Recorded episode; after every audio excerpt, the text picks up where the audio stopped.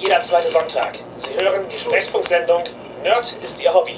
Und dies sind Ihre Moderatorinnen. Ich bin Serena Steinmann. Und ich bin Jasmin Neitzel. Wir sind queere Nerds und Nerd ist Ihr Hobby ist ein queerer Nerd-Podcast. Da Serena im Raum ist, ist die Sendung mindestens ab 16. Wir reden offen über Themen wie Sexualität, Queerness, BDSM, Süßes oder Saures. Heute in unserer spektakulären Halloween-Folge. Ja, Halloween. Ist es wohl gerade. Ich mag den Feiertag eigentlich ganz gerne. Es ist neben dem 1. Mai einer von denen, mit denen ich mich inhaltlich identifiziere, ja. Es gibt, glaube ich, keinen Feiertag, mit dem ich mich tatsächlich identifiziere. Ich finde Halloween jetzt nicht blöd, aber ich bin auf Leute, die zum Haus kommen, niemals vorbereitet. Nicht an Halloween, nicht an anderen Tagen, wo das in Deutschland ansonsten traditionell wäre. Vor allem, weil das regional schwankt und ich da einfach keinen Schimmer habe. Aber so Verkleidungspartys feiere ich immer. Ja, gar. Auch so eher als Feieranlass, denn als Leckeressens verteilen. Also. Leute, Leute belästigen einen mit äh, Klingelstreichen und wollen Süßigkeiten von einem. also vielleicht sind wir auch die falsche Generation, die das als in der Jugend noch nicht gefeiert haben. Da gab es das noch nicht so in dem Ausmaß, und das durch die Häuser, um die Häuser gezogen wurde. Oder war es bei euch schon so? Nee, bei uns gar nicht. Halt an Nikolaus oder ich habe keine Ahnung. An irgendeinem so einem Tag wurde das im November, Dezember oder so gemacht. Martinstag hier. Ich habe keine Ahnung, wann es bei uns ist und das sagt ungefähr, wie, wie intensiv ich mich damit beschäftigt habe und wie sehr ich mich damit identifiziert habe, nämlich nicht. Äh, Ich bin durchaus verkleidet rumgelaufen als Kind und habe Leute an Türen um Süßigkeiten an, angebettelt, sondern mit irgendwas Gesinge. Habe ich nie gemacht. Aber bei uns gab es Laternenumzug. Das ist natürlich dasselbe nur ohne Essen. Äh, Ja, bei uns auch. Die Laternen waren cool, dass es ohne Essen war, fand ich voll doof. Den Laternenumzug hätte man eigentlich in so einer irgendwie Party enden lassen müssen, dass man auch noch gemeinsam isst. Das ist aber nie passiert. Ja, oder halt, dass die Kinder bedrohen, dass sie das Haus anzünden, indem sie Laternen drauf werfen, wenn man, sie kein, wenn man kein Essen kriegt. Das, das wäre stylisch. Also ja, Trick or Treaten. Und äh, Bedrohung. Aber in letzter Zeit gab es bei uns einiges an Treats und gar nicht so viel Tricks, weil, ja, gut, Corona, da kommt, kommen nicht viele Leute vorbei. Ja, ich wollte gerade sagen, zum Glück. Also angemeldet finde ich das super, wenn Leute vorbeikommen. Ja. Aber so, wenn plötzlich es an der Tür klingelt und Leute davor stehen, das überfordert mich manchmal ein bisschen, weil ich für gewöhnlich nicht dazu bereit bin, jetzt Leute mein Leben zu lassen, wenn ich das nicht, die nicht eingeladen habe. Ja, richtig. Aber wir haben äh, als Podcast was gewonnen. Ja. Wir haben einen kleinen Fotowettbewerb mitgemacht. Genau, von Kunst und Vernunft ver veranstaltet. BDSM-Podcast.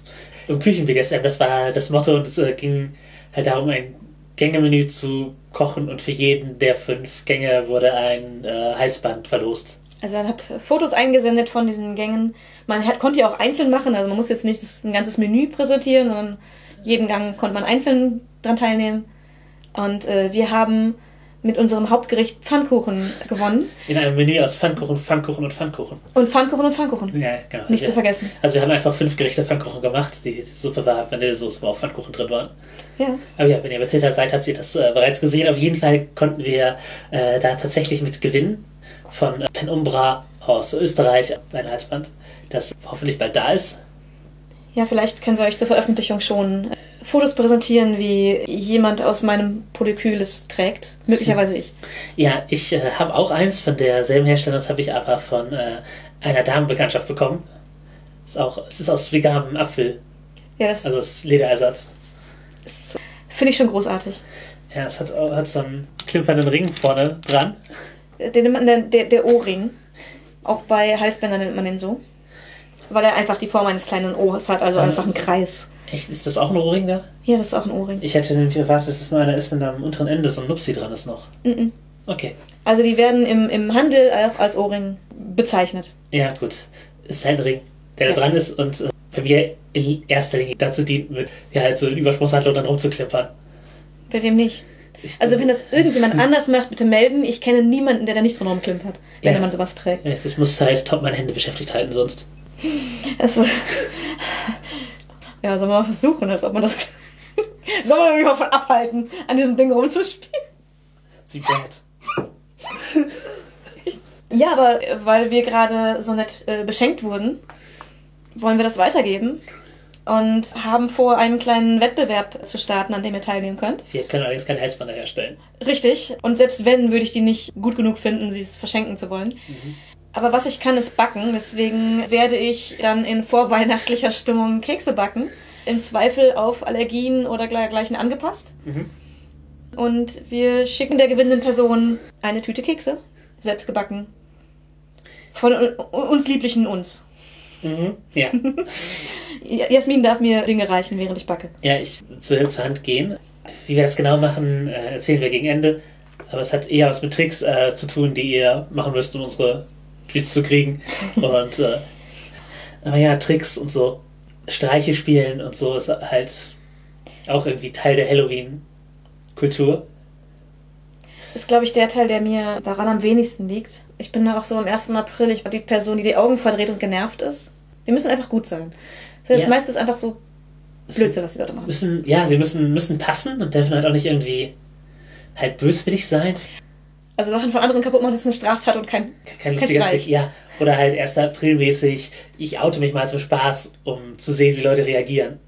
Also gibt es jedes Mal halt irgendwen, der sich outet und dann sagt, ach doch nicht, es war nur... Weil nur wie ge- albern. genau, ja, um dem, um dem Ganzen seine Bedeutung zu nehmen. Aber ich glaube, wenn ich halt in der WSM-Welt als Brad unterwegs bin, bin ich auch eher für das sich spontan entwickelnde, denn für lang geplante Streiche. Also gut, ich habe manchmal schaffe ich Anlässe durch Sachen vorher, glaube ich schon mal erzählt, dass ich mal so auf Kopfschuss nur ich einen Sitzplatz hatte. Das ist halt, glaube ich, noch was anderes als so ein. Also ein tatsächlicher Streich, ja. Aber prinzipiell, wenn die, die Ideen müssen halt cool sein. Genau. Wenn die Ideen gut sind, wenn die Umsetzung gut ist. Das kann witzig sein, aber ich bin auch nicht so die Streiche-Person. Im Rollenspiel gibt es halt auch einige so Charakterklassen, die als Trickser auf, auf Streiche ausgelegt sind. Bei das schwarze Auge wären das die Schelme. Mhm. Vampire sind Malkavianer manchmal in diese Richtung äh, gedacht.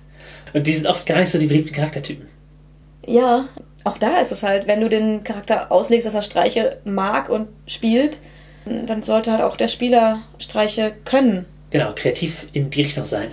Ja, weil wenn man das nicht gut kann und dann halt das Erste, was einem einfällt, dann kann das halt auch einfach nervig oder störend für die anderen sein. Gar nicht so lustig, wie man sich das denkt. Ja, gerade wenn SpielerInnen eigentlich wollen, dass der Charakter cool dasteht und dann gibt es jemand, der da ist, um es lächerlich zu machen oder halt es in jede Situation reingebracht wird, dass ein Charakter da ist, um die anderen Charakter ins Lächerliche zu ziehen. Hm. und nicht irgendwie eine Aussage damit trifft, sondern einfach nur, haha, ich mache mich über euch lustig. Und ihr dürft Ich nicht spiele zufällig. ich spiel, ich spiel Streiche deswegen, und deswegen spiele ich euch Streiche. Ja, genau, ich es lustig finde, bin ich Mhm. gemeint zu euch. Und bin, aber ihr, ihr dürft mir nicht zuhören, ich bin euer Freund. Und Spielercharakter. Im Gegensatz zu, wenn man sagen wir, ein Brett ist, spielt man diese Streiche dann halt auch nicht darum, weil man Konsequenzen haben möchte und eine weitere Interaktion. Also sie wollen natürlich eine Reaktion haben, aber sie wollen, Eine positive Reaktion. genau, oder halt, dass die Leute ärgern und sie am Ende gut dastehen. Hm. Also sich über andere erheben dadurch. Das ist manchmal eine Spielmotivation da- daraus und das, da macht es dann auch keinen Spaß damit. Ich glaube, eine Idee ist dann, die Streiche so zu spielen, dass man andere gut dastehen lässt. Also, man muss ja nicht ähm, sich selber runtermachen, um andere zu erhöhen. Genauso muss man nicht andere runtermachen, um sich selbst zu erhöhen. Mhm. Und wenn man Streiche macht mit dem Gedanken, wie kann ich einen Streich machen, den ich lustig finde, aber die die andere Person auch auf irgendeine Weise trotzdem gut dastehen lässt. Ja, oder halt Leu Leute außerhalb der Gruppe. Genau. Da ist manchmal ja gar nicht so das Problem, wenn es nicht innerhalb der, der Spielgruppe ist. Und gut, die Spielleitung muss dann halt schon sehr aufpassen, wie sie mit den Hauptcharakteren, also mit den Haupt-NSCs und in der Interaktion mit solchen Streichenspielcharakteren umgeht, wie die, wie die darauf reagieren und dass danach der Charakter kaputt ist Mhm. oder dass die Hauptfigur aus Lächerliche gezogen wurde. Ja. Genau, wenn du Leute zwar ein, ein wenig der Lächerlichkeit preisgibst, aber gleichzeitig ihnen die Möglichkeit gibst, dass sie darauf cool reagieren können, sodass sie cool wirken oder halt irgendwas Gutes daraus für sie entsteht, Ja, dann erhöht es beide Charaktere. genau. Weil du hast einen coolen Streich gespielt, den andere, den andere sowohl Spieler als auch Charaktere cool finden können, was dich deine Position erhöht, ohne den anderen auf eine Weise lächerlich zu machen, dass er nicht cool rauskommen kann. So, das heißt, du sorgst dafür, dass beide positiver gesehen werden dadurch. Das ist natürlich nicht einfach, aber wenn einem in die Richtung was einfällt und man das gegen Spielercharaktere Charaktere einwendet, am besten in Absprache mit den, Spiel mit den anderen Spielern, Ja. weil dann, können sie sich darauf vorbereiten, dann Ja. wissen sie, was geht. vielleicht Konsent einholen. Genau. Ich glaube, das würde ich auch beim BDSM machen. Dass, wenn man tatsächlich als Brad hier spielen will, vielleicht nicht, nicht verraten exakt, was man tun will, aber prinzipiell ein fragen, ob das okay ist, bevor man es macht, weil eventuell will die Person gar nicht in diese Situation gebracht werden. Ja. Aber wenn da das okay kommt, können äh, Schelme halt auch sehr, sehr cool sein. Ja. Hast du schon mal mitge- mitgespielt in Schelm erlebt? Ja. Eben, das war ein Forum-Rollenspiel. Die Shellman hieß äh, Die Baronin von Stand. Ja. Fand ich schon mal einen sehr guten Namen und die wurde auch sehr gut angebracht. Also sie hat entweder total harmlose Streiche gespielt, wenn es um Gruppenmitglieder ging. Mhm. Also die halt einfach nur lustig waren, ohne dass irgendjemand runtergemacht wurde. Hat auch einfach äh, viel Kommentare gegeben, die halt so ein bisschen ab von der Logik waren, aber lustig. Und hat äh, ansonsten NSCs, die einem unsympathisch waren, um sie freundlicher zu gestalten, äh, denen Streiche gespielt, die halt weniger nett waren oder halt invasiver waren. Ähm, Aber das waren halt dann unsympathische NSCs, die dadurch entweder ähm, sich sympathischer machen konnten, indem sie cool reagiert haben, oder sie waren eh schon unsympathisch und hat es auch nichts mehr ausgemacht. Ja. Meinst du, die Schriftform hilft da, weil man länger Zeit hat, sich eine Punchline zu überlegen? Teilweise bestimmt, aber es ist, glaube ich, Typsache. Wenn die eh ständig Punchlines einfallen und die du auch so raushauen kannst, dann geht es auch am Tisch. Aber ich denke mal, ähnlich wie der Dichter und Denker ist das was, was am, am Rechner und im Forum einfach einfacher zu spielen ist. Der Dichter und Denker ist halt ein Zauberspruch bei Schwarze Auge, mit dem man Jemanden zwingen kann zu reimen. Genau, und wenn, wenn man jetzt fordert, dass es ausgespielt wird, dann kann das sehr, sehr äh, störend werden. Am Tisch zumindest ist ja, das. ja. Das kann, kann, kann einen Spieler komplett aus dem Spiel rausnehmen, weil der vielleicht nicht. Nicht mehr in Time reden kann. Ja, genau, nicht, nicht mehr. Nicht, vielleicht kann er einfach nicht reimen spontan und das ist dann, ist dann raus. Und ich meine, wenn man in diesem Raum spielen würde, hätte man das Cheatwerk direkt zur Hand, denn ich habe hier ein, ein Reimlexikon neben mir stehen. Für jemanden, der das, der quasi Rap-Battles aus im Schlaf kann. Für den kann das super cool sein. Ja, wir hatten es mal in einer Runde eine Situation, dass zwei Magier unter dem Dichter und Denker saßen und eine magietheoretische Diskussion in Reimen geführt haben. Das war halt ein Highlight-Moment für die beiden Spieler, beziehungsweise Spieler, die Spielerin. Und Das ist die Seltenheit. Genau, die konnten das halt auch und äh, waren damit nicht überfordert, aber das genau, halt gerade so Sachen, die von halt Handlung fordern und äh, Leute dazu bringen, sich, also wo, wo Spieler sich tatsächlich überfordert und lächerlich gemacht fühlen können, nicht nur ihre Charakter, das ist natürlich nochmal eine andere Grenze. Ja. Und die sollte man nicht ohne Absprache einfach überschreiten. Genau, ich habe bei Magie 2 ein bisschen drum rumwerkeln können, die Schelme für DSA spielbar zu machen. Ich hoffe, es ist halbwegs gelungen. Wenn so Merkavianer Vampire Streiche spielen, dann endet das im Zweifel wie bei Carrie, dass irgendjemand einfach telekinetisch den, den Raum aufräumt, wenn sie Pech haben. Oder halt mit anderen magischen Kräften. Mhm. Aber zurück zu den wirklich wichtigen Dingen bei Halloween. Süßigkeiten. Ja. Das ist auf jeden Fall ein süßigkeitenfokussierter Feiertag. Ja, das, das finde ich gut an ihm. Ich mag, ich mag eher diese, die, äh, die absichtlich mobile Stimmung. Die kann man an jedem Tag haben. Ja, weil es halt allgemein von der gesamten Gesellschaft mitgetragen wird, das meine ich. Äh, von der gesamten Gesellschaft ist es auch nicht. Ja, die, ja, die, die Leute, die das mitfeiern. Ja, von, von, es wird verstanden, warum man es gerade macht. Ja. Ähm, ja, aber ich, ich finde Süßigkeiten schon sehr gut. ja, Das äh, möchte ich nicht verheimlichen. ja, bei unserer Spielrunde hatten wir auch mal Süßigkeiten.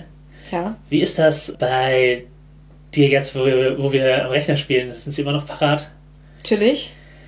Also ich habe quasi immer Süßigkeiten dabei. Gummibärchen? Ja, ich nehme wohl, ja. Ich glaube, selbst die wenigsten Podcast-Aufnahmen sind vonstatten gegangen, ohne dass ich mindestens ein, ein paar Gummibärchen gegriffen habe oder dergleichen. Ich esse deutlich weniger beim Rollenspielen, seit wir hauptsächlich online spielen. Aber genau, was sind, was sind denn die besten Süßigkeiten für Spielrunden? Also die besten Süßigkeiten per se finde ich eigentlich Keksteig. Aber der ist für Spielrunden.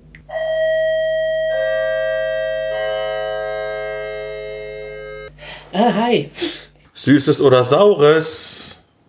Oh, hi, Philipp vom Rollenspiele Popkultur Podcast, der nerdige und niveauvolle Trash Talk. Wir sprechen gerade über die besten Süßigkeiten im Rollenspiel. Hast du eine Meinung zu? Also erstmal muss ich mich gleich unbeliebt machen und klugscheißern, dass wir heute ja eigentlich Reformationstag haben, wo wir die Befreiung vom Katholizismus feiern und nicht dieses neumodische Halloween. Boah, Philipp, jetzt laber nicht die ganze Zeit rum, sondern sag den Zweien, was deine Lieblingssüßigkeiten sind. Mann, ey. Ja, ja, ist ja gute Lea.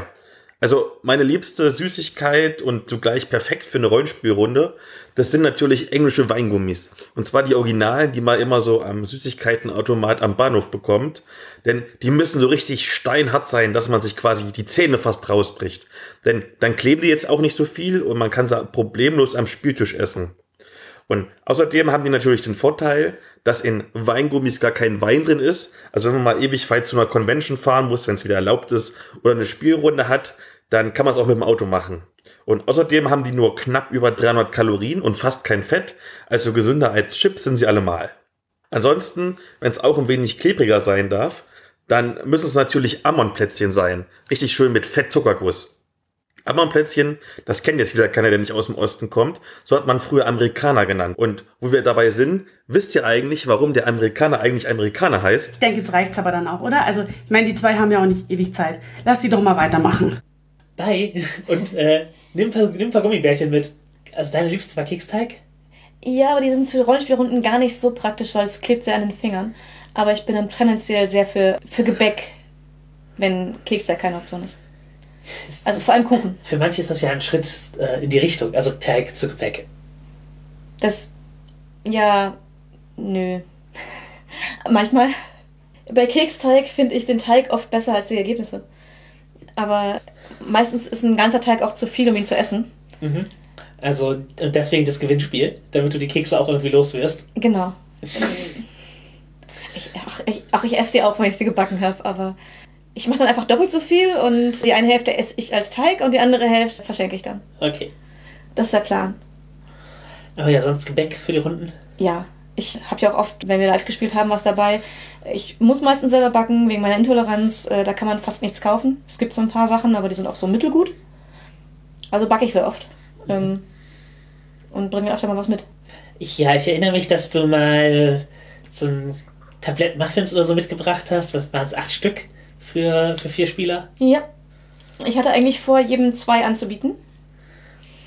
Ich habe dann jedem einen angeboten, weil ich so einen Hunger auf Muffins hatte. Dann habe ich die anderen alle alleine gegessen. Ich glaube, es ist mir so heimlich vonstatten gegangen. Also hat gar nichts drüber nach. Die standen halt vor mir. Genau, das Angebot kam halt auch erst, als dir aufgefallen ist, dass die Kiste fast leer ist. Ja. Aber es ist ehrlich, dass du dann nicht die letzten auch noch gegessen hast. Ich habe den letzten gegessen, aber ich hab, äh, mir fiel es rechtzeitig auf, dass ich euch noch vorher welche anbieten konnte. aber ja, ich habe dann einfach mal fünf Muffins am Stück. Und es waren die großen, nicht die, es waren keine Mini-Muffins, es waren schon die, die großen Muffintüten. Da habe ich einfach mal fünf Stück von gegessen. Ja, man, man verliert ja auch die Kontrolle. Ja. Also bei Rollenspiel wird oft halt äh, viel. Viel gegessen, ja. Aber ich habe auch irgendwann, als unsere Gastgeber Pfannkuchen gemacht haben und eigentlich welche für später behalten wollten, habe ich aus Versehen alle aufgegessen. Ja, Das, das passiert mir bei Gebäck halt. ja, ich bin sehr für so Gummitiere, Gummi, Gummi, Weingummi-Dinge, Mhm. Schaumgummi, was auch immer, halt. Äh, es gibt auf jeden Fall einige Kategorien von Süßigkeiten, die gar nicht so geeignet sind für den Tisch. Mhm. Oder, Du meinst Keksteig? ja, ist schon, genau. ich finde das so Blombenzieher, die, wo, wo erstmal der ganze Mund verklebt ist. Also meine äh, Lieblingssüßigkeiten, die ich nicht essen darf. Schlümpfe, Erdbeeren. Was gibt's da noch? Diese Schuhe. Ja, du bist jetzt gerade dran. Was, was, was machst du? Ja, du kennst es ja von mir, weil es sind meine Lieblingssüßigkeiten, die ich nicht essen darf. Ja, genau. Halt so, so Stapelchips, wo man mit dem ganzen Arm rein muss, um die letzten rauszukriegen, sind auch äh, ein bisschen hinderlich. Ja, aber nur, wenn man äh, dicke Arme hat. Also was heißt dicke Arme? Also ich habe halt sehr schmale Hände. Ja, Ich komme da problemlos rein. ja, ich, äh, Oder schütte die halt aus.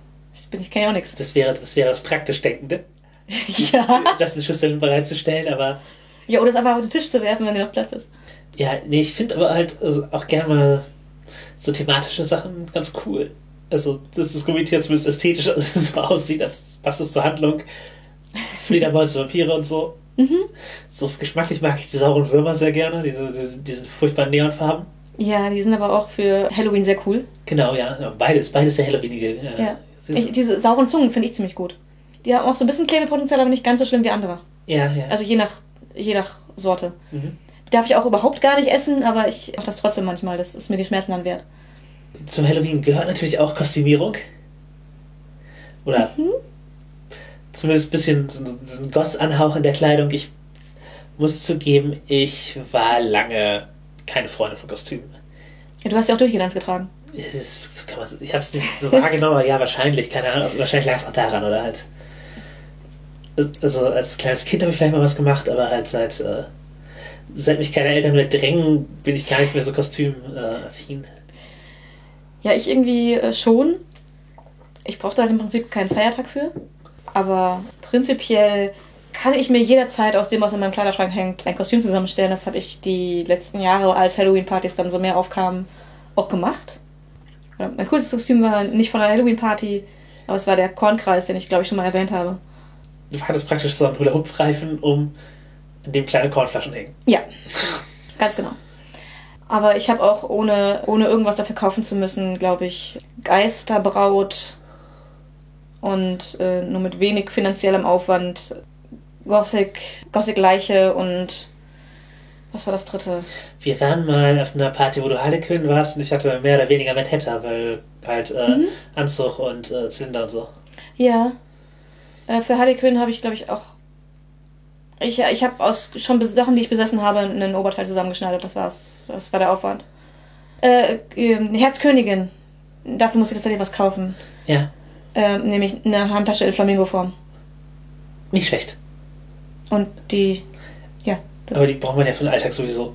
absolut. Ich, ich kann sowas nur empfehlen.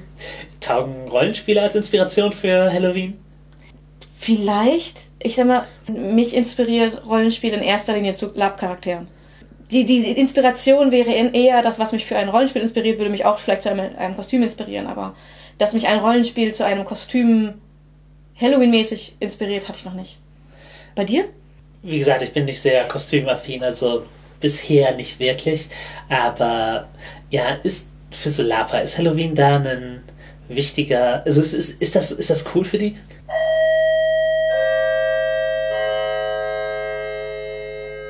Trick or treat. Hi Shelly, wo wir eine Expertin vom emanzipatorischen Lab-Podcast jetzt mal kurz OT haben. Was sagst du dazu? Ist Halloween ein Feiertag für Laber? Hm, ich finde Feiertag oder vor allen Dingen dieser Feiertag hat für mich was mit Glauben zu tun. Also ähm, es gibt ja auch viele Religionen, die zu diesem Zeitpunkt irgendwas feiern. Also Allerheiligen zum Beispiel im christlichen Glauben, ähm, den Dia de los Muertos, der glaube ich halt morgen ist, also am 1. Ähm, November. Und äh, auch Halloween oder ja Samhain, wie äh, manche es nennen, die in heidnischen Naturreligionen unterwegs sind, feiern das ja aus bestimmten Gründen. Und ich glaube deswegen, dass das, also dass dieser Feiertag halt etwas mit Religion zu tun hat. Und deswegen würde ich das nicht auf Lab beziehen, weil Lab ist halt ein Hobby, bei dem wir uns halt gerne verkleiden. Und da liegt, glaube ich, schon auch so eine gewisse Gemeinsamkeit. Also ähm, klar, Leute verkleiden sich gerne zu Halloween und ähm, beim Lab, äh, klar. Und da ähm, gibt es halt auch manchmal gruselige Kostüme oder so, aber nicht alle Kostüme im Lab sind halt gruselig und auch bei Halloween sind ja gar nicht alle Kostüme im Endeffekt immer schaurig oder so. Ähm, wenn man jetzt nur als Katze geht oder so. oder äh, so Tiere oder lustige Gegenstände, dann ist es eigentlich nicht so. Und deswegen finde ich eigentlich eher nicht. Sehe ich ähnlich. Hier dein Keks. Nice, Dankeschön. Und ja, ich bin auch der Meinung, ich, für mich hat Lab und Halloween auch irgendwie nicht viel miteinander zu tun. Ich, also, du weißt, Lapa gehen auch nicht mehr all in in ihre. dar- darin, ihre Kostüme auch irgendwie auszufüllen und auszuspielen. An Halloween? Ja. Es gibt ja schon Leute, die sich halt doch sehr im Rahmen ihres Kostüms verhalten. Oder das, das als, als einen Grund nehmen, mal ein bisschen so. Rollen zu ja. spielen. Ja, stimmt. Da ist man als, als Lapa oder Rollenspieler, glaube ich, tendenziell vielleicht sogar weniger zugeneigt. Ja, wobei ich vor nicht allzu langer Zeit auf einer Hochzeit war mit äh, Herr der Ringe-Thema. Mhm. Da wurde man auch äh, geknickst zur Begrüßung und dergleichen. Das war auch cool. Nee, Ich glaube nämlich schon, dass ein Kostüm einen ein bisschen in Stimmung bringen kann. Also, dadurch, dass man was trägt, manifestiert man es auch mehr. Ich meine, es ist halt diese Nordic Chamber Lab Sachen funktionieren halt auch, wo du keine Kostüme anhast, sondern irgendwie noch ein Namensschild oder sowas. Und das, das, das geht auch, aber das sind halt, das ist halt eher aus für die, für die Nerds, sag ich mal. Und äh, ich glaube, manche können eben die, den Spaß, eine Rolle zu spielen an Halloween oder auch an Karneval nachvollziehen. Ja, bestimmt. Für ein Lab finde ich es halt immer super wichtig, was Passendes zu tragen für mich. Genau, genau da geht es da geht's ja halt auch um, da oft darum, so eine gesamte Immersion für alle darzustellen. Genau. Aber so bei Halloween ist es für mich einfach, ich trage dann halt irgendwas. Also vielleicht, wenn einem was angeboten wird, also wenn jemand quasi ein Spielangebot macht im Sinne von äh, passender Ansprache oder so weiter, reagiert man gerne mal passend, aber ansonsten bin das nur einfach in, in anderer Kleidung. Ja, genau, weil als wir als DC-Figur unterwegs waren, hat man natürlich die anderen Leute, die als DC-Figur unterwegs sind, irgendwie. Irgendwie cool begrüßt. Ja, genau. Ja. Das, äh, das, das, das schon, aber genau, so richtig tief bin ich auch nicht reingegangen. Hätte ich für mein Harley Quinn-Kostüm noch so eine Bang-Pistole gehabt, dann hätte ich Leute, die mich genervt haben, diese Pistole ins Gesicht gehalten. Aber die äh, war leider nicht zu kriegen zu dem Zeitpunkt. Ja, letztens einen großen Hammer aus. Nein, ich, ich wollte nicht mit einem großen Hammer rum. Aber sonst, äh, ja, so wirklich mit dem Charakter spielen ist dann nicht mein Ding. Beim, beim Kostümieren. Mhm. Beim Lab? Schon. Ja, äh, Die großen Unterschiede. ja, meinst du, es bietet äh, kinky Anlässe, so ein Halloween? Weil es laufen jede Menge Leute kostümiert rum. Und, Naja, bei den wenigsten Leuten ist es das Gimp-Kostüm. ja, Das, das, das, das würde ich schon als Anlass. Ja, ähm, ja, ja, klar, also offensichtliche BDSM-Ding, aber ich glaube, das würde, ich glaube eher Vanillas oder Spice Vanillas würden sich als BDSM-Figuren verkleiden zu Halloween, oder? ja, also, Also wenn würdest, würdest, würdest du als, als Femdom gehen? bin ich das nicht immer. Ich habe hier meinen blauen Flauschpulli an, ja, das ist mein Femdom-Outfit. ähm, Wie Wednesday Adams sehen aus wie alle anderen auch. Wenn man sich gerade diese sexy Halloween-Kostüme anguckt, die's, äh, die halt verkauft werden und so, es, es gibt da schon viel Überschneidung mit sexy Rollenspiel. ja, also die, ich glaube, viele Leute, die sexy Rollenspielkostüme kaufen wollen, die kaufen die im sexy Halloween-Handel. Aber Ja. ich weiß nicht, ob das wirklich so, so wirklich King-Potenzial hat. So auf, auf King-Partys. Ich habe zwar schon so Outfits, die ich in erster Linie für King-Partys anziehe, aber die würde ich halt nicht zu Halloween anziehen. Wobei ich teilweise vielleicht Elemente daraus Ja, verwenden genau. würde, wenn sie passen zu Aber es sind auch Kostüm. keine Kostüme, oder? Also Nee, oder nimmst, du, nimmst du es als Kostüm wahr, dass du dich Nö. verkleidest dafür? Ich nehme sehr wenig als Kostüm, was ich anziehe. Ja, weil, genau, das Halsband-Ding ist halt auch für mich, das ist auch kein ich verkleide mich Ding. Mhm. Also, also ich sag mal, ein Spielelement. Es ist für mich auch kein. Also für manche ist das ein Halsband, das ist hier mein, mein Verlobungsring jetzt, den ich äh, für immer trage und nur mit dieser einen Person oder was auch immer. Mhm. So, so sehr ist es nicht. Es ist halt schon, aber ein Symbol ist für mich wichtig, das eine Beziehung mit repräsentiert, obwohl ich es benutzen kann, wie ich möchte. Aber es ist halt kein, ist halt kein Kostüm. Aber ich sehe natürlich irgendwie, wenn, wenn eine kinky, kinky Halloween Party wäre, dann gäbe es viele Sachen, gäbe, viel, gäbe es viele Kostüme, mit denen man Potenzial hat. Ja, bestimmt. Also, Allein schon Polizist. ja, ja, Dienst. Oder hier Krankenschwester, Mhm. Schulmädchen, Mhm. LehrerInnen. Was ist denn bitte ein Lehrer, Lehrerinnenkostüm? Br Brille auf, Haare hochstecken oder ist das Ja, dann Brille, vertikal? Haare hochstecken, wahrscheinlich so ein, bisschen Stiftrockmäßig. Mhm. Also ein bisschen streng, Lineal mit rumtragen. Rohrstock auf einer BSM-Party. Ja, ja. Also in einem normalen Halloween-Kontext kannst du auch mit dem Rohrstock rumlaufen und Lehrerin sagen. Aber in einem Kinky-Kontext wärst du wahrscheinlich die Person mit ihrem Köcher voller Rohrstöcke.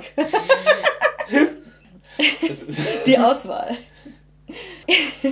Oder so eine, so eine Stoffrolle, wo man, wie man so, so wie so eine Stiftrolle, Mhm. aber mit äh, voll mit äh, Schlaginstrumenten. Ist das, siehst du, es gibt, es gibt doch Kostüme mit Potenzial. Das ist kein Kostüm, das ist normal auf einer Fetisch- Fetischparty. Ich meine, wenn es zum Teil des Lehrerdings. Dann ja.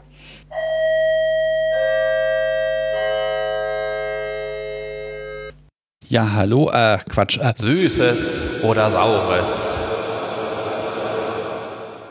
Oh hey, Sebastian vom BDSM-Podcast Die Kunst der Unvernunft. ja, jetzt wurde ich einfach zu schnell erkannt. Mit Kostüm habe ich es ja nicht so. Irgendwie schaffe ich es ja nicht mal auf einer Party mehr als einen Anzug überzuziehen. Aber ich habe mir natürlich Mühe gegeben. Wir sprechen auch gerade über ein kinky Thema, nämlich welche Kostüme haben das meiste BDSM-Potenzial? Also mein persönlicher Favorit ist ja wirklich immer das Dienstmädchen-Outfit, weil, ach, das ist schön und das ist dienstbar und naja, also natürlich nicht an mir, sondern am Podcast sowie, denn wenn ich das trage, dann ist es natürlich wirklich Halloween. Und ja, da kann man ganz viel mitmachen und ich mag das persönlich einfach und das passt nicht nur zu Halloween, das kann man auch auf Weihnachten einbauen, um die Familie ein bisschen zu erschrecken. Das ist auch okay. Gedankt und greif richtig zu und nimm dir ein bisschen was mit. Ich verschwinde auch ganz schnell wieder. Ich wünsche euch noch viel Spaß. Macht's gut. Tschüss. Die Damenbekanntschaft, die zu Gast war, meinte, dass Hexen und vertrauten Tiere eine unterschätzte Petplay-Konstellation ist, weil sie es auf einer Halloween-Party mal getragen hat. Es, äh, ja, ja. Schon. Allgemein Hexen und Vampire sind, glaube ich, auch, also wir haben ja schon über Vampire gesprochen, dass die Potenzial in die Richtung haben. sowohl beliebtes Halloween-Motiv als auch, auch, als auch King-Potenzial wären da. Ja, genau, da gibt es Überschneidungen. Beides wird oft in Richtung Gedankenkontrolle gelesen. Muss man natürlich mit dem Präsent aufpassen, aber dann geht da, glaube ich, einiges. Ja, ich glaube, den kann man, kann man sinnvoll herstellen. Weil in der Regel ist ja niemand wirklich Gedanken kontrolliert. Es ist korrekt. Ein wichtiger Aspekt von Kostümen sind ja oft Masken. Ja, das ist richtig. Was hältst du von denen? Also ja, ich habe mich jetzt dran gewöhnt, eine zu tragen durchgehend, aber ja, ist halt jetzt nicht keine, keine Komfortzone für mich. Und ich habe auch keine. Also ich hätte jetzt ist weder Halloween-Masken noch Kink-Masken. Und also im Kink-Bereich, also ich, keine Ahnung, tragen, ob ich das wollen würde, sehe ich jetzt erst, also ich sehe erstmal keinen Bedarf bei mir. Mhm. Aber ich finde es bei meinem Gegenüber halt ein bisschen erschreckend. Ja. Ich möchte halt auch ja nicht so direkt Angst vor meinem Gegenüber haben. Und ja, ich, und halt die, die, die Mimik nicht lesen zu können und so, es nimmt da, nimmt da echt viel weg. Ich bin auch nicht so gern objektiviziert, also ich möchte auch als Mensch wahrgenommen werden. Wenn eine Maske halt mit Objektifizierung einhergeht, dann ist es umso weniger meins. Mhm. Und ja, je, je vollmaskiger, je mehr es die, je mehr es kein menschliches Gesicht ist, umso weniger mag ich sie. Ja. Ist, ist bei mir ähnlich. Wobei ich, ich besitze Masken, aber das sind äh, so venezianische Richtung, Mhm. ein paar. Das ist ein Stilelement dann. Genau, die, die verdecken auch gar nicht so viel. Die haben, hat man dann so um die Augen rum und dann ist da ein Firlefanz dran oder so. Ich finde die ganz schick, aber ich finde es tatsächlich aktiv störend, sie zu tragen. Und ich habe mich auch in den letzten Monaten nicht daran gewöhnt, eine Maske zu tragen, und ich finde es durchgehend unangenehm. Das geht mir immer so mit Masken. Also auch die venezianischen trage ich dann super selten mal zu einem Maskenball oder so. Und ich finde es doof, weil eigentlich finde ich Maskenbälle cool. Es ist irgendwie, es ist unpraktisch, wenn ich das Maske trage, aber doof finde. Aber was man nicht alles hinnimmt für den Stil. Im King-Kontext, also auch ein King-Maskenball, fände ich jetzt, ist, ist ein cooles Konzept und auch da würde ich eine venezianische Maske tragen. Ich finde auch, je weniger menschlich es aussieht, desto weniger ist es meins. Einfach weil es mir die Mimik wegnimmt und das ist in Gesprächen, finde ich das schon unpraktisch genug. Wenn es tatsächlich um Auslebung von Kink geht oder Sexualität, dann nimmt es dann quasi alles weg, was mich einem Gegenüber interessiert. Also nichts gegen Objektifizierung, aber ich möchte gerne das Gesicht meines Gegenüber sehen. Ja, so Halloween-Masken, da finde ich auch so, wenn die das ganze Gesicht wegnehmen, finde ich sehr unangenehm. Also auch diese so komplett Masken, die sich manche Leute so anziehen. Wenn die Leute mit mir im Gespräch sind, bitte ich die meistens, dass, dass sie die abnehmen. Mhm. Weil ich das so, für zwei Sätze ist das okay. Aber äh, auf Dauer möchte ich dann auch lieber das Gesicht meiner, meines Gesprächspartners sehen. Ja, aber als alte DSA-Spielerin kannst du Spielleiter überhaupt ohne Maske ernst nehmen. Äh, ja, ja, kann ich, denn die Maske ist meistens nur was für echte Masochisten. Ja, du hast, du hast sie schon mal auf. Ich hatte sie schon mal auf. Äh, Sie hängt hier auch. Ich besitze eine Maske des Meisters und ich habe einen sehr kleinen Kopf. Ich trage Mützen aus der Kinderabteilung. Ja, wenn du eine Brille brauchst, musst du praktisch. In der Grundschulabteilung gucken. Ja, genau. Also Ähm. haben sie, gi- gibt's nicht im Online-Store. Nein, ich kann, ich kann keine Brille online kaufen. Ich kann auch keine Sonnenbrille online kaufen. Ich muss immer aufprobieren, ausprobieren und meistens sind sie aus der Kinderabteilung. Ja, aber die Maske des Meisters. Und die Maske ist meistens mir zu eng. und das ist, das ist so krass. Äh, Äh, Hast, hast du die, äh, also hast du beide mal anprobiert oder nur, nur eine Version? ich habe nur die, die neue auf, anprobiert Ja. und das ist die weitere und die ist mir zu Ja, klein. die, die Schaumgummi-Variante mit den, äh, mit den eng einschneidenden äh, Ansätzen. Gummibändern an den, an, am, am Gesichtsrand. Genau. Also am Augenrand. Ja, ja, genau. Das, das, die, die ist sehr unangenehm. Mhm. Aber ich finde auch die Hartplastikmaske hat, hat, auch, eine, hat auch eine ganz eigene. Also be- bei, beide im Grunde nicht verwendbar. Ja, vielleicht für Kleinkinder. Ja, Aber ich meine, ich habe schon Kinder, also ja. Kopfgröße Kind. Ja, die ist nur was für wahre Mar- Masochisten. Wo wir so, so gruseligen Thema sind. Ist halt auch echt ist halt, ist halt der Gruselfeiertag. Aber ja, wir haben uns auch schon mal darüber unterhalten, dass wir unterschiedliche Maßstäbe an Horror ansetzen. Mhm. Oder Das ist komisch gesagt, glaube ich, aber dass wir einfach unterschiedliche Definitionen haben. Ist Ja, eher so. genau. Ich, ich sehe halt eher Horror als ein Genre. Wenn ich es richtig verstanden habe, ist Horror für dich das, was du persönlich gruselig findest. Naja, wenn man jetzt einfach mal. Also ja, es ist ein Genre. Aber die, die, die Definitionsgrenzen dieses Genres sind ja halt fließend. Und ich bin großer Fan von Buffy zum Beispiel. Ich mag Filme wie Sleepy Hollow, aber das zähle ich alles nicht als Horror. Es, Ja, und ich, ich würde sagen, Sleepy Hollow ist halt exakt. Und zwar halt eine Hommage an, an die Hammer-Filme, Mhm. die halt auch Horror sind. Nur halt aus, so, aus der 70er Jahre Ästhetik, die heute vielleicht nicht mehr eins zu eins als das ist wirklich gruselig wahrgenommen wird, sondern eher ja, Ich, ich, fand es halt, ich fand es halt eher einen, einen ähm, Detek mehr Detektivfilm als Horror. Deutlich mehr Detektivfilm als Horror. Für mich. Ich weiß ja, dass viele andere den ähnlich verstehen. Es gibt Leute, die den als Horror verstehen. Passt Tim Burton eigentlich noch zu seiner Ästhetik? Ähm, teils. Ich äh, bin halt mit den Filmen aufgewachsen und ich mag viele davon sehr. Ja, ich ähnlich, ähnlich. Ich hab, also Und es ist, es, es ist irgendwie eine Ästhetik meiner Jugend, wenn man das so sagen kann. ja, äh, also ja, ich, die, die Jack Skellington Haarspänkchen mache ich jetzt auch nicht, aber Ich habe, glaube ich, noch ein T-Shirt. ja, Das, also, äh, oder einen Top. Das werfe ich jetzt auch nicht weg. Also, ich habe auch die Filme im Regal, die werfe ich auch nicht weg. genau, aber er ist ja halt, ist ein, ein, ein Problem in den letzten Wochen zu einem problematischeren äh, Favorite geworden, als er es vorher war. Naja, mit der äh, Aussage, dass äh, Schwarze nicht zu seiner Ästhetik passen. Ja gut, das hat man an der Ästhetik bisher auch gesehen, ja, dass da keine Schwarzen drin sind. Aber ja, es ist mir tatsächlich als Teenager auch nie aufgefallen, weil es halt exakt meinem Umfeld entsprach.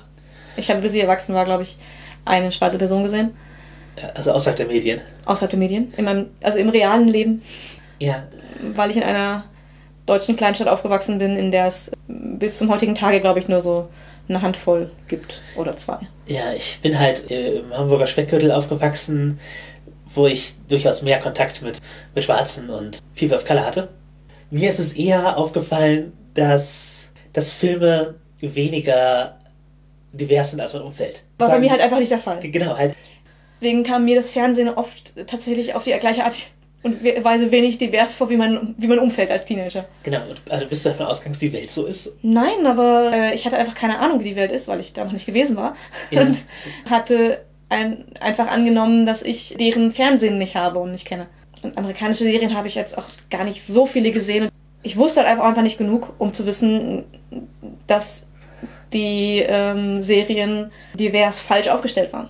Ja, nehmen, wir es, nehmen, nehmen wir es mal als, ich würde sagen, Argument dafür, Repräsentation zu zeigen, damit eben auch Leute, die, die halt in so einer, so einer ethnischen Bubble leben, auch Zugang zu, dazu zu bekommen, wie die Welt tatsächlich aussieht. Richtig. Also ich, ich, ich hätte als Teenager die Verhältnisse, wie viele People of Color es in Amerika gibt, sehr anders eingeschätzt, als ich das heute mit meinem Wissen tue.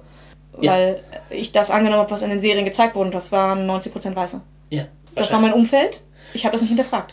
auch ein gruseliges Thema, Rassismus äh, in Medienrepräsentation. Ähm, und ja, ich, ich wünsche mir halt auch öfter mal eine, halt- halt irgendwie auch in so einer Goss-Ästhetik mehr Repräsentation. Deswegen schätze ich auch sehr, dass LA by Night, also das große Let's Play von Vampire die Maskerade, White Wolf selber produziert. Dass, dass es äh, dort halt einfach einen Cast gibt, wo halt zwei Weiße am Tisch sitzen und sonst halt People of Color und äh, Schwarze. Und das, das, das spiegelt halt mal auch, auch eine, eine andere Welt der Dunkelheit wieder, die näher an unserer ist und gibt eben Raum für, für schwarze und asiatische Punk- und Goth-Ästhetik und sowas. Ja. Also ich bin gerade von asiatischer Goss-Ästhetik bin ich auch, auch großer Fan. Ich finde die wunderschön. Aber allgemein, Diversität ist super. Auch im Horror. genau, hast du. Aber wir haben bevor wir darüber reden, was Horror nicht ist. Was magst du denn? Ja, wie ich schon sagte, äh, so Buffy, durchaus Tim Burton, das äh, auch einiges, was ich gerne mag. Ich habe auch den ersten Alien-Film gesehen, den fand ich auch gar nicht schlecht. Also das wäre jetzt einer der wenigen Filme, die ich tatsächlich unter klassisch Horror zählen würde, Ja. äh, die ich gut finde. Sachen, die, die, die rein als Horror angepriesen werden, findest du sonst eher. Finde ich oft nicht gut. Also die interessieren mich oft nicht, weil ich sie oft entweder langweilig oder, oder eklig finde. Wenn also Verletzungen in gruseligem Detail dargestellt werden, das kann halt auch schnell einfach in eklig umschlagen Ja, oder ja. so. Also psychische Horror kriegt man auf jeden Fall mehr. Und auch da muss es halt, muss die Geschichte mehr haben als nur diesen Horror. Mhm. Langweile ich mich sehr schnell. Ja, ich mag halt durchaus so High-Concept-Sachen oder welche, die, wo sich auch in der Bildsprache und so die Leute Gedanken gemacht haben, wo es, äh, wo es auch, auch um etwas mehr geht. Also äh, Robert Eggers äh, bin ich großer, großer Fan von. Also sowohl The Witch als auch The Lighthouse finde ich visionäre Filme. für viele Leute nicht im klassischen Sinne unterhaltsam. It Follows würde ich auch nochmal in den Raum stellen. Das ist auch hervorragend. Welcher war The Witch? Das war der im kolonialen Nordamerika, wo die Familie in den Wald ausgesetzt wird und dann äh, der Ziegenbock, die Ja, praktisch äh, Hexenfamiliar wird von der Frau. Aha. Der, der, I will guide thy hand. der, war, der war schön. Ja. Den fand ich, ähm, den fand ich so, ich fand den unterhaltsam. ja. Äh, also ich, äh, auch für Hexen 1733, was ein sehr Halloweeniges Spiel ist, das wir auch schon zu Halloween Gespielt haben. Ja, ja, genau. Auch sogar äh, aufgenommen wurde. Ähm, ja, genau, also da ist das ein gutes Beispiel, weil es sowohl zeigt, warum Hexen gruselig sind, als auch warum, man, warum jemand Hexe wird. Ja, ach, Black Phillip. Einer meiner liebsten Horrorcharakter. Ja. Bah, bah, bah. Den fand ich auch sehr, sehr gut. Also es, ja, klassikermäßig The Shining kann ich schätzen. ich glaube, den habe ich zur Hälfte gesehen. Dann war es jetzt langsam. Dann fand ich ihn langweilig. Ich glaube, ich fand ihn partiell langweilig und habe ihn deswegen nicht, nie, nie ganz gesehen. Es gibt auch eine große, großartige Doku darüber, wie Leute den Film interpretieren. Also der, der, der bietet da viel Raum. Diesen ganzen zerebralen High-Concept-Kram gucke ich halt auch gerne alleine. Also für Lighthouse bin ich auch alleine ins Kino gegangen. Aha. Übrigens ein, ein Film, der in der deutschen Synchro sich auch äh, sehen lässt. Das, da geht ja auch viel verloren und gerade bei so Horror wird ja oft äh, auch einfach wenig Budget hintergesteckt, aber der ist super.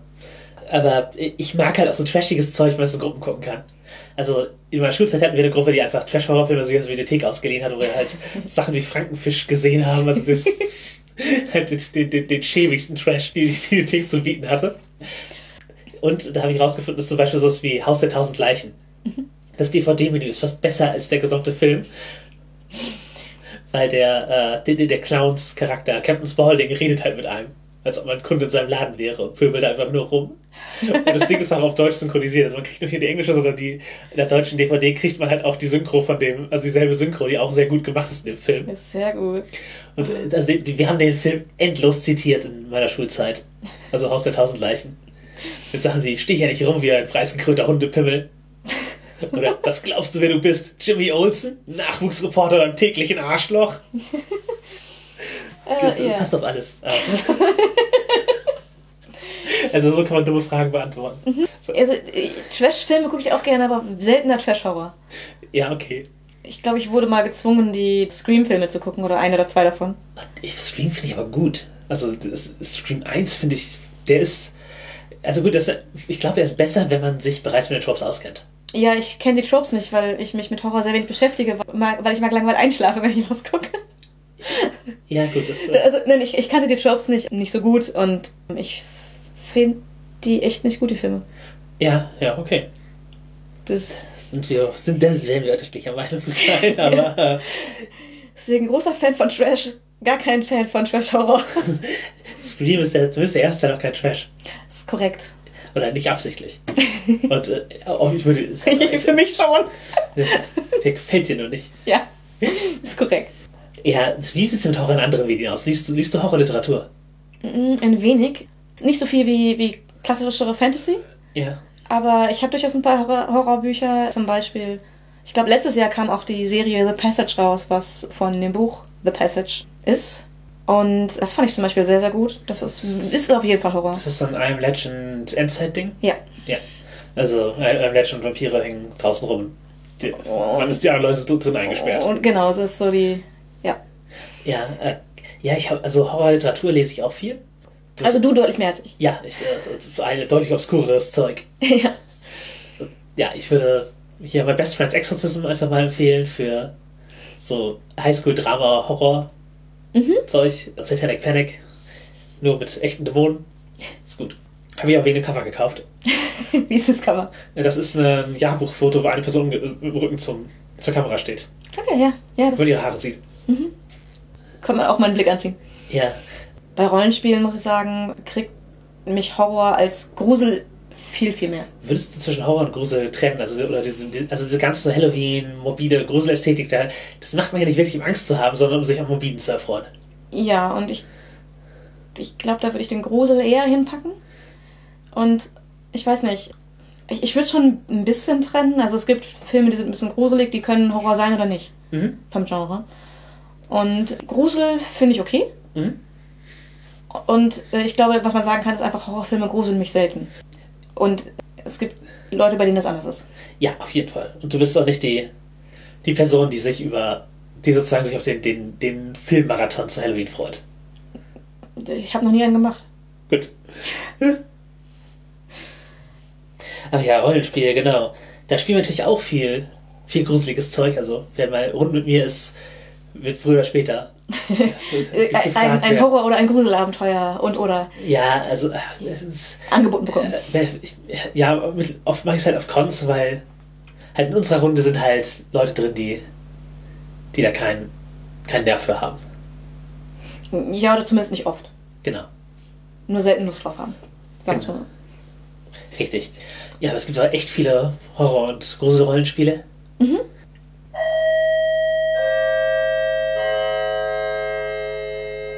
Süßes oder Saures?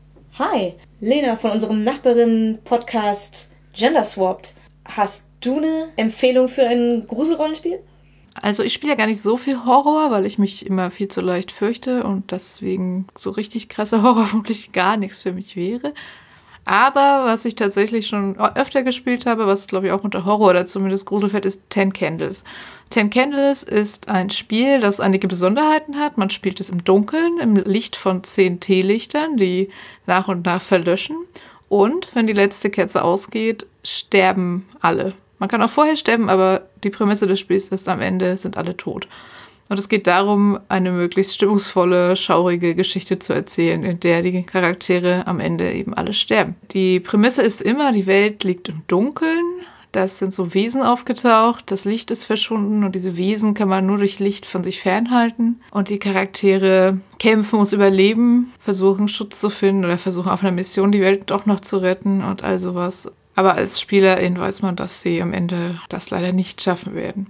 Es ist sehr stimmungsvoll. Man hat auch noch so Charaktereigenschaften, die man immer anzünden muss, wenn man sie benutzt. Man kann jede einmal benutzen und dann verbrennt sie aber auch. Man sitzt da da und es wird wirklich immer dunkler.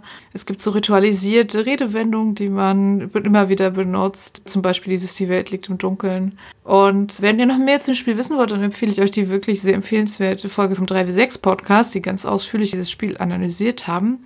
Aber gruseliges Spielerlebnis. Wir haben das mehrfach gespielt und das letzte Mal, als ich es gespielt habe, haben wir es in Dänemark gespielt, in einem Rollenspielurlaub. Letztes Jahr, als man noch Rollenspielurlaube oder überhaupt Urlaube machen konnte. Und wir haben das Spiel dann auch in-game in dieser Ferienhaussiedlung in Dänemark angesiedelt. Also das heißt, es war so am Anfang fast schon etwas lapig die ganzen Orte im Spiel, an die man dann versuchte zu fliehen und die Ferienhaussiedlung mit ihren äh, Indoor-Pools und ihren kleinen Supermärkten war dann auch im Spiel vorhanden und das war wirklich sehr immersiv und auch sehr dunkel natürlich in der dänischen Einöde und das war schon ein sehr schönes, gruseliges Erlebnis. Wobei die erste Runde, in der ich das die gespielt habe, auf der 3W6-Con, wo wir es in einem dunklen Keller gespielt haben, auch ziemlich cool war. Ja, Happy Halloween! Das klingt nach einem echt coolen Spiel. Vielleicht probieren wir es auch irgendwann mal aus, aber nimm dir derweil eine Handvoll Süßigkeiten.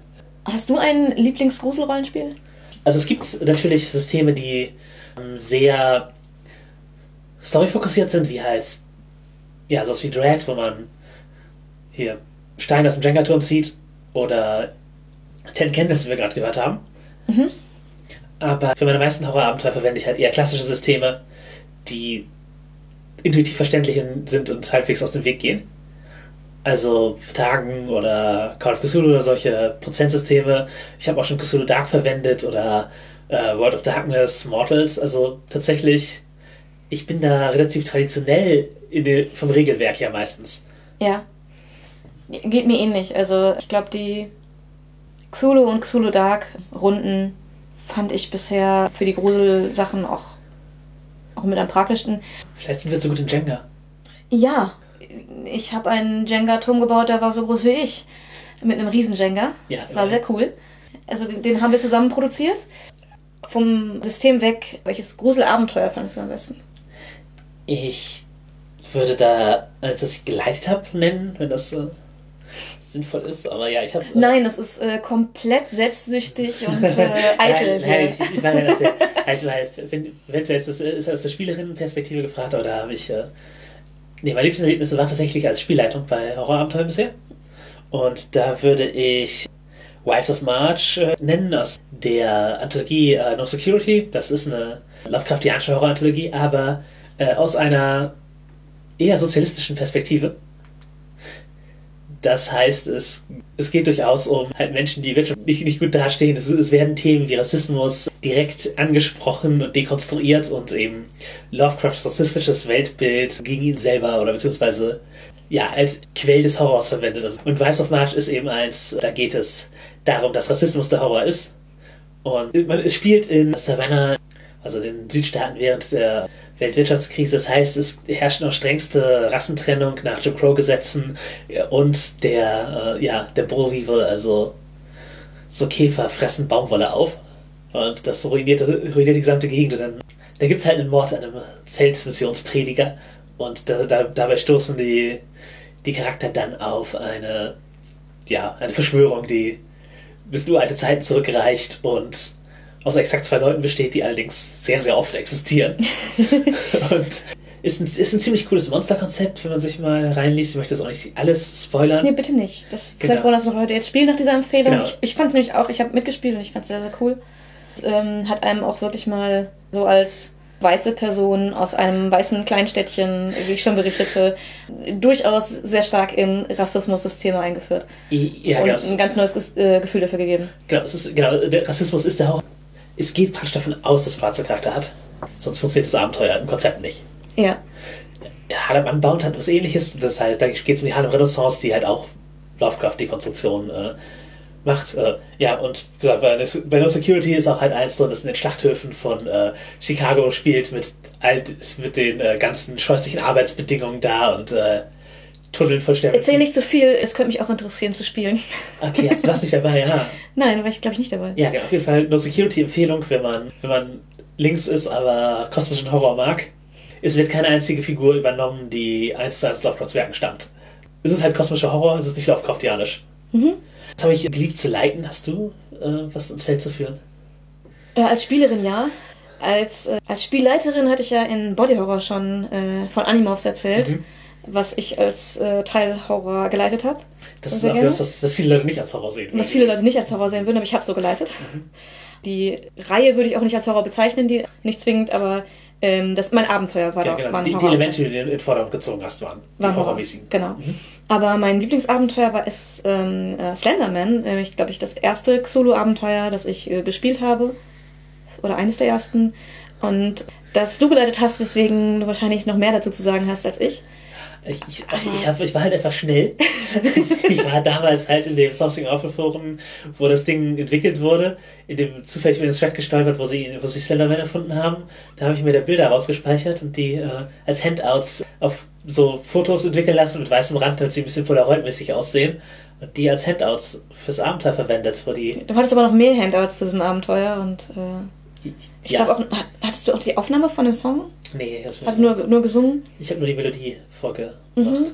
Ja, also der, der, das Song, äh, das, das Kinderlied über Slenderman habe ich immer noch im Kopf stecken. Also, wenn ich mich nicht irre, geht das äh, Tall man, slender man, run away as fast as you can und so weiter. Ja. Also das ist, hat sich bei mir sehr eingebrannt. Ja, genau. Ich, ich habe halt, ich habe es halt äh, gemolken. Horror, Horror mit Kindern geht immer. Also das, das Monster das Kinder bedroht und ähm, ja, dann halt, als es noch neu war, Ja. halt diese, die, diesen Mythos, diese Pfarrer halt gen- genutzt und die. Also ich glaube, von uns kannte den niemand bis dahin. Oder ich, ich hatte davon schon einmal was gesehen oder gehört irgendwie, aber nicht die, die Bilder, ich kannte die alle nicht. Mhm. Und es war, also dieses Rollenspiel war so immersiv. Wir saßen an einem schönen Mai-Nachmittag in einem Garten, haben uns alle einen Sonnenbrand geholt, haben dieses Abenteuer gespielt und haben Angst bekommen vor dem Hund und dem Nachbarn, die vorbeigelaufen sind, weil wir so immersiv drin waren, dass, dass jemand am Rande unseres Blickfeldes vorbeigegangen ist und uns Angstzustände verursacht hat. Ja, also was, was lernen wir daraus? Also zum einen, es ist Wetter und Umgebung können halt auch ausgeblendet werden. Mhm. Und äh, das, man- manche Sachen funktionieren halt nur in einem speziellen Zeitgeist. Wenn es zu bekannt ist, nicht mehr, wenn es den Leuten wieder egal ist, aber wenn es nicht mehr greift, halt auch nicht. Also Ja. allgemein bin ich auch einfach eine Freundin davon, diese Möglichkeiten des kosmischen Horrors über Lovecraft hinauszudenken und aber auch, ja, dass da, wo, wo man ihn verwendet, ihn ihn zu dekonstruieren. Weil er halt einfach ein rassistisches und menschenfeindliches Weltbild hatte. Mhm. Wo die anderen, also Leute, die nicht wie er sind, also äh, halt Neuengland, äh, weiß, äh, protestantisch, praktisch die Symbole des Bösen sind. Oder durch Horror symbolisiert werden und wieder in die Horrorfiktion zu gehen, würde ich äh, noch einmal einen Shoutout an Cold Print von Ramsey Campbell werfen. Übrigens auch ein sehr kinky Mensch, dem es wichtig ist, als solcher wahrgenommen zu werden. Und in dem Kontext funktioniert auch sein Werk. Also er hat natürlich, er hat natürlich auch andere Themen, etwa psychisch kranke Eltern, wie er in, in The Face That Must Kill und anderen Variationen derselben Geschichte verwendet. äh, Aber ja, Cold Print ist eine Geschichte im Wesentlichen darüber, wie unangenehm es ist, in den 60ern auf dem Lande in einer konservativen Umgebung kinky zu sein. Also eigene Erfahrungen verwendet er es halt hier Spanking, Fetischist, An Anhänger, Begeisterter. begeisterter, begeisterter Spanking-Konsument. Genau, und da der Protagonist ist dabei halt auch auf der Suche nach Büchern, die halt behandelt werden wie so geheime Mythoswerke, es ist halt, ist halt Pornografie. Und allgemein geht es halt darum, wie schrecklich es sich anfühlt, die, anderen zu sein. Ja. Und ja, sich, sich, sich anders ausgeschlossen zu fühlen, auch, auch halt einen, einen Selbstekel, wenn man ja halt mit seinem Kink nicht, nicht im Reinen ist und sich das anfühlt, als ob das was moralisch Falsches wäre, was man, was man halt attraktiv findet. Und genau, das, das wird da halt verarbeitet, dieses, dieses Gefühl. Ich glaube, es ist eins, was man, also wenn man nicht aus der, selber so eine Erfahrung hat, nicht aus der Szene kommt, also keine Queerness-Erfahrung hat, keine BSM-Erfahrung, dann, dann kann man, dann kann man das, glaube ich, nicht schreiben. Auf die Art. Ja, das, äh, das kann sein. Ich habe die Geschichte noch nicht ganz gelesen. Mhm. Aber äh, den Anfang, und ich werde es auch noch zu Ende lesen, die, die Erfahrung spielt da offensichtlich mit rein. Einfach von den, von den Emotionen her. Genau. Das Anderssein wird halt, zum, zum, wird halt als, äh, als Element des Horrors verwendet und hat auch eine coole Mythos-Kreatur, die bei rumkommt. Also Igolonak, ein praktisch mimetisches Horrorgeschöpf, das, wenn man nur davon erfährt, einen, einen ruiniert. Also praktisch das Can't Be Unseen äh, scheußliche Pornomaterial, das man durch Zufall findet und das einen dann für immer ruiniert. Und dem, dem halt Gestalt gegeben. Eben mit was für sleazy Leuten man da Umgang pflegen musste, überhaupt an seine, an seine Sachen zu kommen. Und auch daraus hast du was als Handroll verwendet. Ja, ja ich, ich habe ein Abenteuer gemacht, wo es, äh, wo ich im Grunde den Igolnak Mythos verwendet habe, um äh, die Frustration von Recherche, von, von Journalismus äh, als Freiberuf zu channeln. Ja, das, das hat sehr gut funktioniert. Das kann sehr, äh, ähm, Plus Pin-Up-Geschichte, aber äh, kann nicht jedes Abenteuer, das ich geleitet habe, äh, erzählen. Aber Aber du hast ein paar gute Gruselabenteuer geleitet. Ja, das, äh, danke. Ja, Genau, also ja, Ramsey Campbell finde ich also echt interessante Verbindung von, von Kink und, äh, und Horror und auch er hat auch so ein Sammelband, der zu einem seiner, seiner Jubiläen herausgekommen ist, eine, Reze eine Rezensionsessay über äh, eine über ein bestimmtes Spanking-Porno-Genre mit reingeworfen. Einfach um, einfach weil er es drin haben wollte, damit Leute halt auch nicht vergessen, wo er herkommt. Weil er auf, halt auf die Art von oder da auf die Art von Texten genauso stolz ist wie auf seine Horrorgeschichten. Ja, ist doch gut. Genau. Also ich bin auf meine erotischen Kurzgeschichten auch stolz. Unabhängig davon, ob sie King-Anteil haben oder nicht. Genauso st- ähn- auch auf eine ähnliche Weise stolz wie auf andere Texte, die ich geschrieben habe. Ja. Solange sie gut sind. Ja, ja, genau. Und ich finde es aber auch gut, dass er offensichtlich an den Punkt gekommen ist, wo es, wo er es nicht mehr verheimlicht und äh, Ja. durch Symbole verarbeitet, sondern tatsächlich äh, ja, das einfach jetzt Teil seiner Identität ist, als sowohl als Mensch als auch als Autor. Ja. Aber ja, äh, Horror und BDSM, also es gibt ja auch durchaus bewusst Fearplay, wo man, wo wo halt Mit Ängsten gespielt wo mit wird. Ängsten gespielt wird. Ist das was für dich? Ähm, passiv auf jeden Fall nicht, glaube ich. kann, kann ich mir jetzt nicht vorstellen.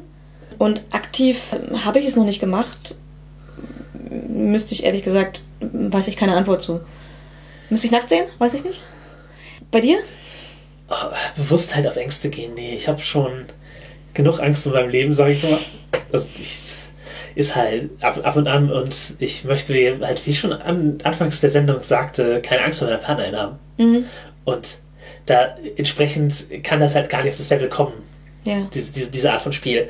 Es gibt halt natürlich ein paar Sachen, die vielleicht in die Richtung reingehen. Man kann da durchaus nervös, nervös sein vor dem, was jetzt dem jetzt passieren wird, weil man, weil man eben nicht exakt weiß, was das ist oder das vielleicht auch eine intensive Erfahrung wird, aber das ist halt eine, ich möchte eher eine, vielleicht eine angenehme Nervosität haben als eine, als, als wirkliche Angst. Ja. Ja, so, so Nervos ne- mit Nervosität spielen finde ich auch, das ist halt nicht im, nicht tatsächlich Fearplay, würde ich sagen. Ja. Und das ist was, was man durchaus macht. Also das habe ich auch schon, glaube ich, auf beiden Seiten erlebt. Und ähm, finde ich eigentlich auch ganz cool. Aber das ist eben so mit, mit, ja, mit verschiedenen Arten von Nervosität kann man halt, kann man gut spielen. Aber ich würde es halt von Fearplay tatsächlich abgrenzen. Als dass man mit richtigen Ängsten und richtig Angst auslösen ist halt noch was anderes. Genau, dass man Leu- Leu- Leuten bewusst Angst macht, ist was anderes als wir- man spielt mit Nervosität. Ja. Und ich, also, wo man halt auch mit viel mit so Urinstinkten und sowas arbeitet oder mit so Erfahrungen, ist natürlich Primal. Also eben spielen bewusst mit Instinkten und da, also da würde ich halt für mich persönlich auch einfach das Gefühl von Fluchtinstinkt, also von, von Panik und sowas ab, abgrenzen. Das fühlt sich halt anders an. Ich, keine Ahnung, vielleicht kennt, auch wenn ihr keine kinky Menschen seid, kennt ihr es halt auch vom, vom Fangenspielen, dass man, dass man in so einen Modus kommt, wo Leute da herlaufen, dass man wegläuft. Ich nicht. Du nicht? Nee. Ich, ähm, ich habe ich hab weder einen Jagdtrieb noch einen Fluchtinstinkt. Warum nicht? Ich laufe einfach zu ungern. Nee, ich, ich, ich weiß es nicht. Vielleicht ist das rationale Wissen, dass ich einfach, äh, ich habe halt echt keine langen Beine und ich bin echt nicht schnell. Ich kann, ich, wenn ich ein bisschen trainiere, kann ich relativ lange laufen. Aber ich mag's nicht und ich bin nicht schnell. Und ich habe einfach das Wissen, dass es nichts bringt. Ich krieg niemanden und ich entkomme niemandem und dann kann ich auch direkt in den Kampf gehen. Ja. Ich, ich, hab, ich, ich kenne einfach tatsächlich keinen Fluchtinstinkt. Ich weiß nicht, was es ist. Ich, ich spüre nicht. Okay, ich, ich, ich habe ihn wohl halt aus halt, ja. Ich habe auch eher halt eher den als einen Feindinstinkt bei so Playfights. Also eher das, okay, ich versuche jetzt irgendwie rauszukommen, anstatt ich als ich versuche zu gewinnen.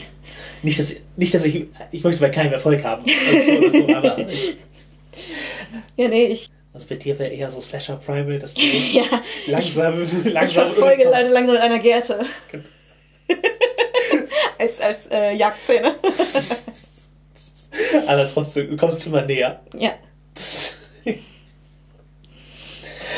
Ja, ähm, Aber wo wir bei Treat sind, wo ich lange Leute langsam mit einer Gerte verfolge. ja, wir haben noch ein Gewinnspiel angekündigt. Ja, genau. Also, wir haben ja schon gesagt, dass Streiche an sich cool sein können, wenn sie gut gemacht sind. Genau. Dass wir, aber wir haben auch keine Vorschläge, weil wir gar nicht so, so tief drin sind. Wir sind gar nicht so die Trickster. Genau. Aber wenn ihr könnt uns dabei helfen, nämlich schreibt uns, welchen streifigen Trick ihr uns Halloweenigerweise spielen würdet. Und den, den wir am coolsten finden. Also den wir entweder uns gut vorstellen könnten, dass es lustig wäre, drauf reinzufallen, oder den wir gerne anderen spielen würden. Mhm. Einfach den wir am besten finden. Derjenige, der den Vorschlag eingebracht hat, bekommt Kekse. Genau. Also, äh, wer von euch auch immer das äh, postet, kriegt halt kriegt die Kekse und dazu müssen wir euch auch zurückschreiben können. Deswegen sind äh, sinnvolle Kanäle dafür unsere E-Mail-Adresse nerdistyhobby.gmail.com oder natürlich die sozialen Medien wie Nerdisty Hobby auf Twitter und Facebook oder auch auf FetLife. Wenn ihr, wenn ihr da schreibt, können wir euch eine Direktnachricht zurückschicken, sagen, dass es bei euch offen ist und dann habt ihr die Möglichkeit zu gewinnen.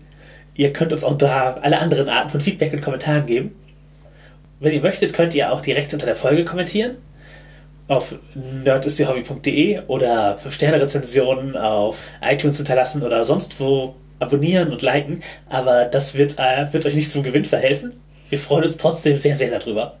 Genau, da können wir nämlich leider nicht direkt darauf antworten und dann können wir eure Adresse und alles nicht rauskriegen, um die Kekse zuschicken zu können. Genau, und äh, falls irgendjemand von euch die Art von Person ist, die wegen Keksen zum Anwalt rennt, der Rechtsweg ist ausgeschlossen. Genau.